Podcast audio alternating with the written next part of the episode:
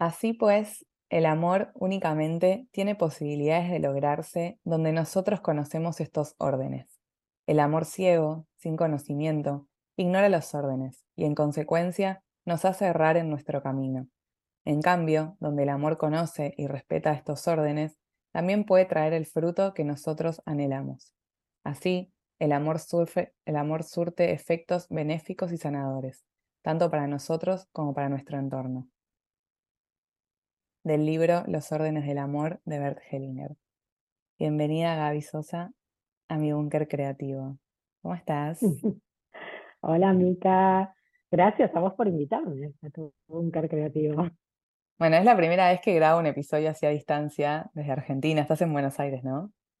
Así es, estoy en Buenos Aires, acá en Argentina, lejos pero cerca. Lejos pero cerca. Y bueno, y cuento de paso ahí para, para, el búnker, que es la primera vez que, bueno, esto que grabo a, distancia, porque bueno, da la casualidad que nos tocó trabajar juntas. Nos conocemos ya hace varios años, pero estamos ahora como full ahí, team, trabajando. Y dije, bueno, qué buena oportunidad para charlar un rato con Gaby y que específicamente hoy hablemos un poco de constelaciones. Pero bueno, antes de eso, ¿querés introducirnos un poco ¿Quién es Gaby? ¿Qué haces de tu vida? ¿Quién soy? Uy, qué linda pregunta, ¿quién soy? Soy tantas. Bueno, soy Gaby. Eh, soy, soy mamá de tres varones, Nico, Santi y Manu, ¿sí? De tres varoncitos grandes ya, ¿no? O sea, de, niños no tienen nada, el más chico tiene 19. soy Gaby, la compañera de Fer hace 30 años, muchos, ¿sí? soy Gaby hija también, está mi mamá, está, eh, nada, soy Gaby quien costela, quien biodecodifica, quien es coach también. Soy muchas Gaby, pero bueno, también soy yo como, como persona y, nada, y metida en este mundo que la verdad es que, que fascina, me encanta, me apasiona, y bueno, esta soy yo. ¿A qué te referís cuando decís a este mundo? ¿De qué mundo hablamos? a este mundo que, que la verdad es que me costó mucho al principio llegar, que al principio decía, ay, ¿qué será todo esto del mundo de las constelaciones? ¿De qué me están hablando? Cuando yo llegué la primera vez a, a una constelación, que esto fue hace mucho, hoy tengo 50, fue mis 25 años más o menos, que una amiga me, me dice, ay, por favor, acompáñame, que quiero ver, no sé, es algo nuevo, una técnica nueva. Bueno, entré al grupo, va, la acompañé. Le dije, yo no voy a participar, yo no voy a constelar, yo solo quiero observar. Bueno, genial, fui. Y cuando entré a, a ese lugar, todo me pareció raro, ¿no? Y cuando empezó la constelación, más raro todavía. Cuando salí de ahí le dije, esto es una secta, ¿dónde me metiste? ¿Qué es esto? ¿De qué se trata? Es una locura. O sea, mis creencias estaban tan limitadas en ese momento que no podía ver más allá de lo que mis ojos veían, no podía conectarme con la emoción de lo que estaba sucediendo, ¿no? Pero bueno, la vida me dio una segunda oportunidad, a los seis, siete meses, me vuelve a pedir que la acompañe. Le digo, ¿pero por qué yo? Y porque sé que vos no me vas a juzgar, me dice ella. Ella ya veía algo de mi futuro ahí, ¿no? Esto de cero juicio. Pero por otro lado, sí, tenía un juicio de, de qué se trataba todo esto. En esa oportunidad había menos cantidad de gente y me pidieron participar de una constelación, yo no estaba segura, pero algo adentro mío me dijo que sí. Y ahí fui. Y tuve que representar a la mamá de quien estaba constelando, y ella en realidad estaba trabajando los hermanos no nacidos. ¿sí? Y yo ya estaba casada, ya lo tenía Nico, eh, sí, ya, ya tenía Nico, que es mi primer hijo, y nunca había trabajado mis bebés no nacían. Yo ya había perdido dos embarazos. Y se me, a ver, fue, fue muy loco porque sentí la emoción que sintió esa mujer por esos hijos no nacidos, que fueron una situación, una circunstancia totalmente diferente, pero también terminé sanando estos dos bebés que yo había perdido y nunca me había conectado con esos abortos espontáneos. Entonces ahí empecé a sentir algo distinto, ¿no? Y cuando salí de esa constelación dije, esto me voló la cabeza. Quiero saber más, quiero conocer más, quiero saber de qué se trata, quiero empezar a atravesar por el cuerpo lo que es vivir una constelación. Así que fue un camino de ida, porque eso fue más o menos a mis 26, ya casi 27 años, y mm, ahí empecé a meterme en el mundo de las constelaciones y a conocer un poquito más, pero viviéndolo yo, constelando, ¿sí? Primero una constelación individual, después una grupal, y después de un tiempo, a los 30 y algo, llegó el momento de formarme. Y me encantó, y fue un camino de ida, y empecé a investigar un montón de temas que estaban relacionados a mis ancestros, y fue como que me metí muy, muy, muy de lleno y empecé a darme cuenta, así como lo que decía hasta el principio, esta, este párrafo de los órdenes del amor, Bert Hellinger siempre decía que en un sistema familiar puede haber mucho amor, pero si no está ordenado, es como que se estanca. Se estanca, aparecen conflictos, enfermedades, situaciones que no podemos avanzar. Entonces ahí empecé a entender digamos, empecé a entender el desorden de mi propio sistema y empecé a darme cuenta que no solo esto me servía a mí, sino que también me iba a servir para ayudar a otras personas. Porque ahí me empecé a formar y, como te dije, fue un camino de ida. Ok, voy a hacer como varias, voy a remarcar algunas cosas. Si empezamos primero por lo básico, ¿Qué significa constelar? O sea, si le, si le hablamos a alguien que es la primera vez que escucha esta palabra, ¿qué, ¿cuál es el significado de constelar? Te lo voy a dar con dos, eh, a ver, con dos respuestas. Uno es lo que dice el libro, ¿no? Constelar es ordenar energéticamente tu sistema familiar. Que cuando hablamos de sistema familiar... Ordenar energéticamente tu sistema familiar. Exacto. Es un orden que en realidad es un orden que tiene que ver con un movimiento cuántico. El movimiento cuántico lo podemos ver como el movimiento de la esencia, el movimiento del alma. Ahora, te doy la respuesta que te daría Gaby Sosa, ¿sí? que sería, constelar es una charla de alma a alma. Es ordenar, es sanar y es liberar. Ordenar, sanar, liberar. Wow. Exacto. Porque muchas, muchas veces no nos damos cuenta que simplemente eh, necesitamos ordenar algo. Es como que, te lo digo como coach, ¿no? que muchas veces también me pasa que determinadas personas que me dicen, no sé por dónde empezar. Bueno, lo primero es ordenarse. ¿sí? Y en una constelación es eso lo básico, es el orden. Por eso eh, Bert hablaba de estas tres leyes fundamentales que son los órdenes del amor, que son tres órdenes la pertenencia, la jerarquía y el equilibrio, el dar y tomar. ¿sí? Mm. Entonces, esas tres leyes fundamentales son en las que se basa, en las que se basa, digamos, todo lo que, lo que tenga que ver con las constelaciones familiares, ¿no? Que sin esas tres leyes es como que, si no respetamos esas tres leyes, es como que vamos a estar estancados y no vamos a poder avanzar. ¿Por qué estas tres leyes? Porque cuando hablamos de pertenencia, estamos hablando de que todos pertenecemos a un sistema. Y cuando hablamos de sistemas, no es que me quedo en la familia, a un sistema que puede ser mi familia, que puede ser mi edificio, que puede ser mi barrio, que puede ser mi país, que puede ser América, ¿sí? que puede ser el mundo, que puede ser el universo. Todos pertenecemos. Y si excluimos a alguien de este sistema, eso se va a ver reflejado en nosotros o en nuestra descendencia. Eso es por el lado de la pertenencia, ¿no? Por ejemplo, yéndome al ejemplo que vi, esto de, que eran bebés no nacidos. El no reconocerlos es excluirlos. Y ahí lo que hice fue reconocerlos, porque ellos, más allá de no haber nacido, ellos también pertenecen a este sistema. ¿sí? Claro, porque, porque sus almitas pasaron. Hay algo que que lo comparto poniéndome en el rol súper terrenal, ¿no? Y tradicional y, saliendo como de, del ámbito más holístico. Hay algo que tenemos como, muy aprendido de que solo existe lo que veo o solo existe lo que yo tengo físicamente. Entonces, por ejemplo, yo soy, yo soy una hija de una familia en la cual yo nací, pero previo a, previo a mi nacimiento yo no sé qué sucedió, pero yo me crié en una familia, existo. Claro, en mi, en mi realidad hay una realidad que puedo ver, que puedo tocar, pero hay una realidad todo el tiempo que, coexiste, que no la puedo ver ni tocar, porque, por ejemplo, sería la historia que me debería contar mi madre o mi padre, ¿no? Entonces, vivimos generalmente en el mundo tradicional desde este lugar, como si no lo veo, no lo toco, no lo siento, no existe. Las constelaciones vienen a traer un poco esta interpretación de más de lo sutil y de reconocer quizás lo que no veo ni toco, pero sí siento, o, o lo que capaz está en el cuerpo, ¿no? Pero no necesariamente en mi registro eh, vivo, o sea, en mi registro de mi vida. Claro, en realidad sí, no, las dos cosas. Porque por un lado es, a ver, ¿cómo, cómo explicártelo? Nosotros eh, estamos, cuando, cuando estamos hablando de un sistema, estamos hablando como si yo te dijese, también estamos hablando de un inconsciente, en este, en este caso puntual te voy a decir un inconsciente familiar, algo que se vivió en mi sistema. ¿sí? Y eso está como si yo te dijera en mi ADN. Eso está en mi memoria celular. No sé por qué, pero hay algo que siento, no sé, que, que hay algo que me mueve. Yo siempre doy el ejemplo de la película Coco, ¿no?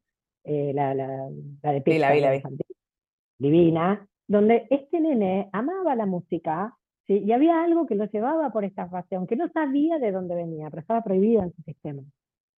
Porque la música trajo mucho dolor al sistema. Entonces se la excluía, se la prohibía, pero él sentía algo que era más fuerte que él, ¿sí? que era más fuerte que él, claramente era algo, algo ancestral, era información, él estaba representando ese excluido. Esto era lo que yo digo, cuando se excluye a alguien, en algún momento aparece alguien que va a representar ese excluido. En este caso era este chiquito, que era el bisnieto de ese excluido. ¿no? Y eso que se siente, se siente en la memoria celular, se, siente en esta energía cuántica que nosotros no heredamos solamente el color de pelo, de ojos, de piel, sino que estamos heredando información de nuestros ancestros, que decís, ¿de dónde viene esto?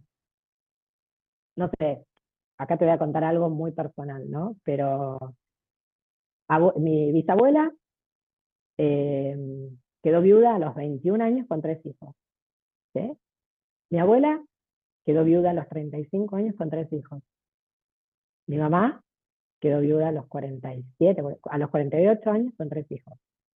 Imagínate yo, ¿no? Hace dos años, eh, Fer y yo, los dos, estuvimos con COVID. ¿sí? Yo en tres días estuve bien, tuve neumonía, todo, pero estuve bien. Y Fer estuvo muy mal. Imagínate lo primero que se me vino a mí. Imagínatelo, más allá de trabajar en constelaciones, de trabajar esto y haberlo liberado, pero lo primero que me vino fue mi mamá tenía 48 años cuando quedó viuda. ¿Sí? Y se me empezó a mover todo emocionalmente que automáticamente me acordé de mi, de, mi esencia, de Gaby, quien está en este mundo de las constelaciones, y dije, hey, a partir de hoy yo libero toda lealtad con mi sistema. Esta lealtad es que las mujeres tienen que seguir solas, sin la pareja. Hoy libero esta lealtad que ya no tiene que ver conmigo, que nunca, que jamás me perteneció. Esto tiene que ver con mis ancestros, pero no conmigo. Yo no voy a seguir esta lealtad del sistema de que la mujer sea sola con tres hijos. Te estoy hablando un poco de cuál es esa información que parece que tenemos que ser leales, fieles a lo que pasaron las mujeres anteriores para seguir como, no, no, no, si esto le pasó a mamá, a mi abuela y a la bisabuela, y bueno, Gaby, tienes que seguir con la misma. No, no, se puede, no puedo elegir. ¿Se puede confundir, Gaby, eh, el amor con la lealtad? Es que todo lo que sucede en un sistema es por amor.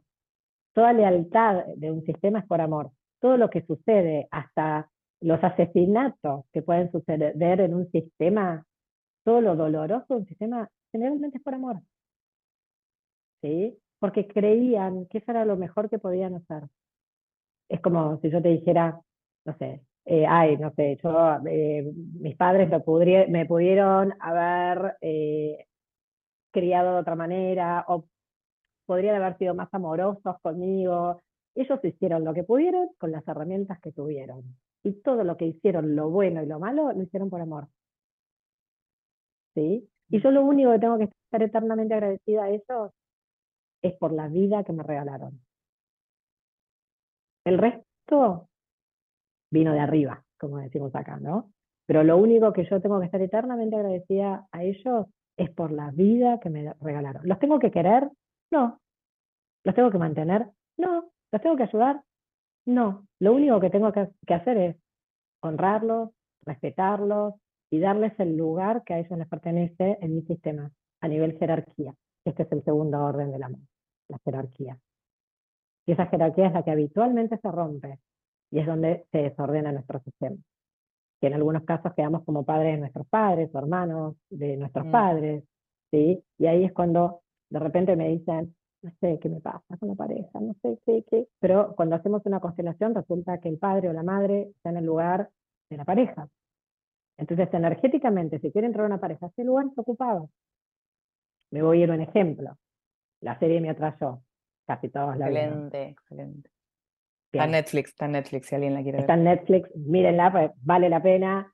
En un fin de semana, todos los capítulos, así. y en esa serie, la chica que está enferma con cáncer, ¿sí? Fíjate que cuando que ella acompañó a su madre, ella quedó huérfana de padre, muy pequeña, muy chiquita, ¿no? Y acompañó a su madre durante todos esos años, no como hija, la acompañó como pareja. En el momento que ella se enamora, la madre se puso como loca. Pero ¿qué pasó? Energéticamente siempre estuvo en el lugar de pareja de su madre y su madre en el lugar de pareja de ella. En el momento que aparece alguien en su vida, fue como que hubo, ¡uh! se movió todo, porque ella ordenó, se puso en el lugar de hijo. ¿Sí? ¿Se entiende? Sí, sí, sí. Sí, no, sabes que te quería contar eso, que, que, yo arranqué por un desorden alimenticio que tuve, por un síntoma del cuerpo, arranqué a armar mi árbol, acompañada por una biodecodificadora, etc. Y mm, cuando armo el árbol por primera vez, me doy cuenta de que solo conocía a tres abuelos. O sea, conocía a dos abuelos hombres y una abuela mujer. Y creo que tenía 23 años y fue el primer momento en mi vida donde dije, uy, esto es raro. Pero estoy diciendo algo que es súper simple y que parecería una boludez, pero en realidad tuve un momento de decir, pará, o sea, yo no sé de dónde ven, o sea, no sé quién es mi abuela biológica. Siempre supe quién era la, la mujer de mi abuelo, que todos le decíamos abuela, pero biológicamente no. Y cuando vos haces el árbol genealógico, por si alguien nunca lo hizo, es importante tener el dato biológico, ¿no? O sea, las fechas, los nombres, etc. Y claro, ahí de repente se me abrió un vacío de decir, ¿dónde encuentro mi, mi, mi cuarta abuela? O sea, era un tema obviamente muy tabú, que mi familia no se hablaba, etc. Bueno, y ahí arranco toda una búsqueda pero te lo cuento porque hay algo, ¿no? De que esto que te, que te preguntaba antes, de que tenemos normalizado que solo lo que veo y lo que puedo, o sea, el asado, las Pascuas, que vas y ves a tres abuelos, ah, bueno, esto es normal. Y de repente mi cuerpo desarrolla un síntoma y yo entro en una pregunta gigante que es como, bueno, pero ¿de dónde vengo? O sea, ¿quién es mi abuela? Tipo, ¿de, de dónde salieron mis células, mi ADN, mis síntomas, mi cuerpo? Y ahí arranqué como una búsqueda súper hermosa que después de tres años logré saber y pude ver mi primer, la primera foto de mi abuela y, bueno, una historia muy larga, pero eh, realmente como que siento que el que busca encuentra, ¿no? Te quería preguntar un poco sobre esta frase, ¿qué crees hablando de constelaciones? Porque imagino que llegan muchas personas a vos con síntomas, con dolores, con incomodidades, de esta frase, ¿no? Como si el que busca encuentra. Totalmente, y traes algo que decís, ¿de dónde vengo? Hay una frase que decía Hellinger que es, es importante saber de dónde vengo para saber a dónde voy. Sí. Tengo que conocer mi origen. Tengo que saber qué pasó. Porque si yo me quiero ir, yo quiero ir a determinado, hasta determinado punto, pero hay algo que se está frenando, hay algo de ese origen, de dónde vengo, que me está faltando. Y esto esto puntualmente que te pasó a vos, bueno, lo, lo, habrás visto desde la biodeco, ¿no? Pero que todo lo que tiene que ver con trastornos alimenticios tiene mucho que ver con la madre, ¿sí? ¿Y de qué, de, qué linaje era? ¿Materno o paterno? El tema de esta información de esta madre que faltaba. En mi caso era paterno, eh, era, sí, era paterno. La madre de tu padre, o sea, viene por la madre, ¿sí? Viene por la madre este amor, en realidad la nutrición está relacionada al amor, este amor de madre que me faltó. ¿Sí? Entonces, fíjate cómo ahí se empieza a mover todo cuando vos empezás a encontrar esas piecitas de rompecabezas que las empezás a ubicar en el lugar que les corresponde, ¿no? Y ahí decís, wow. Y quizás esa información de esa abuela que terminó siendo doble tuya y no lo sabés. O por nombre, o por fecha, o de alguna manera siendo doble. Y decís, ah, bueno, y encima es doble. Otra cosa muy así de película que me pasó, que yo tengo, tengo mucho drama en mi vida, muy, muy latino todo, de que yo emigro, yo emigro a España en plena pandemia de COVID. O sea, yo emigro en febrero del 2021, con Argentina cerrado, con España cerrado. Logro emigrar por el pasaporte de mi abuela, que sí conocí italiana, mis abuelos italianos. Pero lo loco es que años después, de hecho fue hace pocas semanas en terapia, me doy cuenta que la historia de mi abuelo eh, por parte de mi mamá Él emigra a Argentina por la guerra, él estuvo como, como soldado eh, por parte de Italia en la Segunda Guerra Mundial, lo capturan los Estados Unidos y le, dan dos opciones, o te exilias a Argentina o a Estados Unidos. Él eligió Argentina. Entonces él emigra a Argentina en plena crisis humanitaria de Europa y yo vuelvo a Europa en plena crisis humanitaria. En plena crisis humanitaria.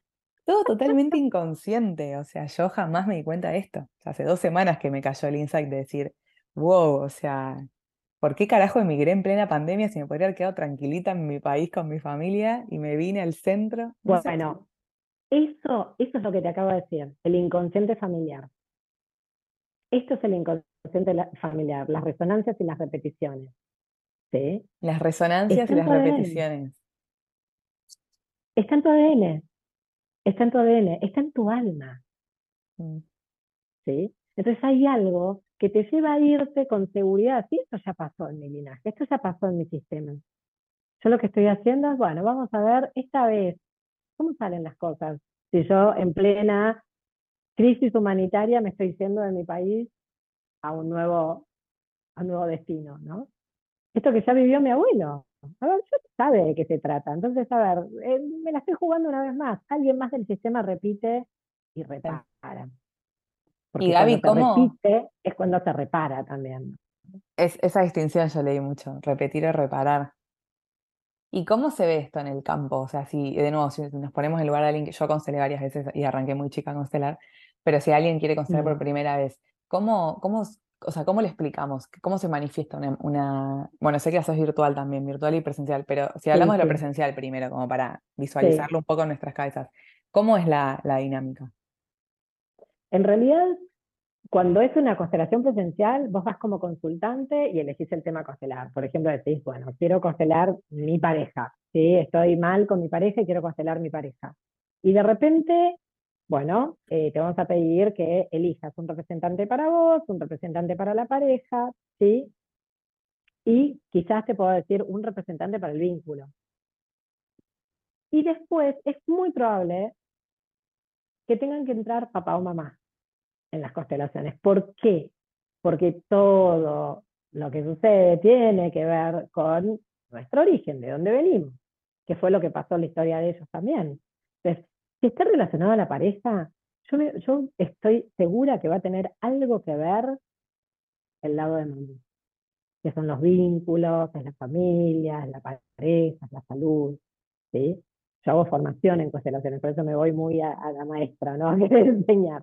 Ahora, si estoy mal con mi pareja, pero es por un tema de desarrollo profesional mío, que no, que estoy estancada y que él quiere que yo avance, y que ahí viene más por el lado de papá. ¿sí? Porque papá es el hacia dónde voy, cuál es la dirección que voy a tomar en mi vida, mi desarrollo, mi desarrollo profesional, mi desarrollo económico, los límites, ahí está más la energía del padre. ¿sí? Entonces, las personas van a ir moviéndose en el campo de acuerdo a lo que cada uno siente, cómo se tiene que mover. Eh, si siente sentarse, acostarse o estar parado, lo va a sentir y eso tiene que ver con la energía de la persona que él representa. Y el consultante lo único que va a hacer es observar ese movimiento, no va a hablar. Va a observar el movimiento de las personas y yo me voy a acercar a cada uno de ellos y les voy a preguntar cómo se siente. Y si es necesario, le voy a, lo voy a invitar a que diga unas palabras que son las frases sanadoras de Bert Hellinger, que son muy fuertes y que generan como mucho, mucho movimiento interno es esto que yo digo, esta charla de alma a alma, y estas frases que yo siento que son sanadoras del alma. Oh. Bert Hellinger, por si no lo conoce, es el creador, entiendo, ¿no? El creador de las constelaciones familiares. Sí, sí, sí, sí. Ahora, en, un, en una ah, constelación virtual, por ejemplo, es diferente, porque se puede hacer con elementos, que son maderitas, ¿sí? O también se puede hacer con papelitos, o con piedritas, o con planchetas. Eh, yo las hago cuánticas, ¿sí? No, no, generalmente no uso elementos, las hago cuánticas, con dónde percibís que está cada persona, ¿sí? Dónde lo sentís. A veces hasta sí uso algunos elementos, que tenés una silla al lado, sí, bueno, ok, sentalo ahí, o paralo ahí, pero un poco esto, ¿no? De el poder sentir, porque en el momento que nos estamos entregando a una constelación, estamos abriendo nuestro campo del alma ten en cuenta que en todo lo que es cuántico, no existe tiempo ni espacio. Mm. ¿sí? Entonces es un movimiento que es un movimiento del alma y que está en todas las dimensiones. Por lo tanto, si yo tengo que constelar hoy con mi padre, que ha fallecido desde mis 18 años, lo puedo sentir acá al lado. ¿sí? Lo puedo sentir acá al lado mío y decirle todo lo que yo necesito. Decirle, para sanar algo que tengo que sanar con él. Si de repente estoy estancada a nivel profesional y necesito liberar algo que tiene que ver con el sistema de él, con algo que a él le sucedió y que yo estoy tomando por error, solamente por lealtad. Por lealtad, como dije antes, es por amor. Lo tomo por error, por amor, por lealtad, por fidelidad al sistema. Porque siento, hay algo que me lleva a empujarme a repetir la historia de mis ancestros.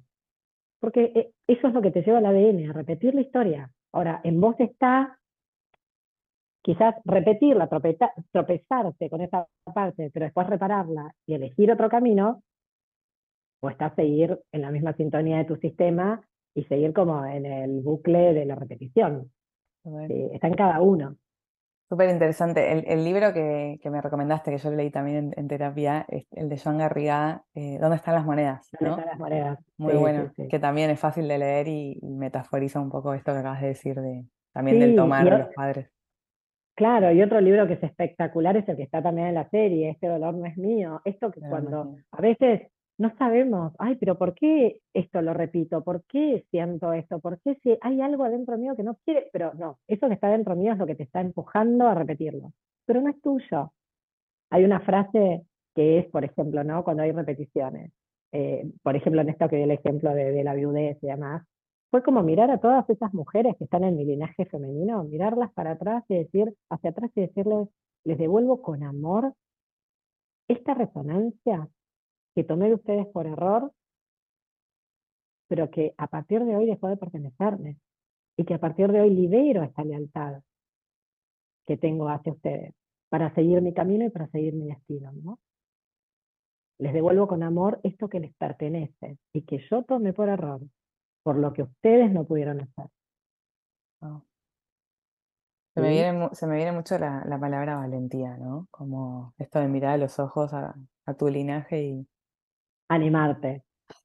me pone la piel de gallina porque, porque he constelado y hay un momento así, o cuando duelas a alguien. Bueno, yo he representado muchas veces bebés muertos de otras mujeres. También hay algo muy humano en las constelaciones, lo digo para, tipo, también cuando vas a representar quizás historias de otros, no tanto a constelar vos, aunque siempre algo resuena, es muy lindo también ese sentido de humanidad, decir, me estoy poniendo al servicio del dolor de un otro para que esa persona sane y trascienda. Y, es una experiencia que, que, para el que todavía no se anima por ahí a constelar, es muy lindo empezar a ir a grupos a, a ser uno representante, como ponerse al, verdadero servicio del proceso de un otro, es algo muy hermoso. Sí, fíjate mi primera experiencia, la primera, nada, estaba totalmente cerrada, pero en la segunda que me abrí a participar y representé a alguien, terminé sanando su dolor y mi dolor.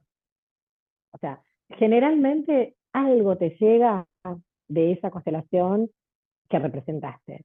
No importa que tu historia sea diferente, pero quizás hay algo ancestral que vos tenés que tiene que ver con esto. ¿Sí? Wow. Que tiene que ver con esto. Bueno, Gaby, tengo unas frases para leerte, es como un juego esto de... Bien. Bueno, la primera frase dice así, Perjudica mucho a las relaciones humanas y a la vida seguir pensando en términos de buenos y malos. Es preferible pensar que entre los dos hemos creado la realidad que tenemos y que cada uno ha aportado su parte proporcional. De Joan Garriga. Mm. ¿Qué pensás? ¿Qué pienso? Bueno, estoy súper de acuerdo, ¿no? Pero ¿por qué?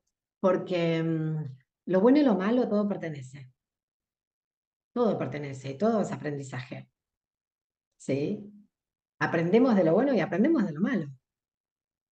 Y quizás hay, em, en constelaciones hay una frase, sanadora de Bert Hellinger, que por ejemplo le dice a los padres, es decir, a los padres, eh, tomo de ustedes la vida, tomo la vida entera, con lo bueno y con lo malo, al precio que a ustedes les costó y que a mí me cuesta. ¿Sí? Como que tomas la vida entera de todo eso que ellos vivieron y que vos viviste también, lo bueno y lo malo, porque todo, todo te suma para lo que es tu presente hoy, ¿no? Hermoso. Bueno, la siguiente dice, A ver. el arte que nos conduce a la felicidad consiste en abrazar los hechos como vehículos, a veces misteriosos, a través de los cuales tenemos la oportunidad de crecer y alinearnos. También de el querido Iván Garriga, que está acá en Barcelona. ¿Qué pensás? Si querés te la vuelvo a leer. Sí. A ver, a ver, a ver, ¿eh? El arte que nos conduce a la felicidad consiste en abrazar los hechos como vehículos, a veces misteriosos, a través de los cuales tenemos la oportunidad de crecer y alinearnos. Y en realidad esto es la vida misma, ¿no? Es, ay, de paso les digo, otra película así relacionada a constelaciones, la vida misma, pero que tiene, tiene todos los hechos que vamos viviendo, tienen resonancia en nosotros, ¿sí? Todo- todos los hechos, otra vez, vuelvo al aprendizaje, a lo bueno, a lo malo, a que todo lo que vamos viviendo va repercutiendo y nos va enseñando, ¿sí? Es un gran aprendizaje para nosotros, ¿sí? Por eso no es, y acá me voy a los hechos, a los hechos de la historia, de todo lo que fue nuestro, nuestros ancestros, nuestras familias, sino también a nuestros propios hechos, a todo lo que sucedió. Y que quizás, si lo empezamos a mirar con un poquito de mirada de constelaciones, vamos a poder empezar a entender dónde estamos repitiendo, en dónde estamos resonando. Me viene también mucho como esto, a mí, me gusta mucho hablar de educación emocional y, y siento que las constelaciones vienen a traer un poco una terapia que, te ayuda mucho a eso, ¿viste? Como a, madurar el concepto de madre, de padre, de hermanos, de abuelos, el de uno mismo, digo. Ayer hablaba justo con una coachí, este concepto que hay mucho en el desarrollo personal de ser todo el tiempo mi mejor versión y cómo a veces ser tu mejor versión significa quizás estar para vos y bajar 10 cambios como no alinear la mejor versión a- al poder o al superpoder personal y al pecho abierto, porque a veces creo que la mejor versión tiene que ver con esto, ¿no? Con la humildad de decir, no puedo más. O sea, o, con la humildad de decir, necesito duelar esto y necesito llorarlo y sentirlo, y, en la constelación hay algo de, te atraviesa el cuerpo la experiencia. Y quizás la mejor versión, digo, en una, en una constelación tiene que ver con aceptar, ace- o sea, mirar, ¿no? Como mirar y aceptar. Creo que, Hay, hay no sé, una palabra en, hay una palabra en constelaciones que difiere de, de aceptar, porque a veces la aceptación viene acompañada de la resignación, ¿no?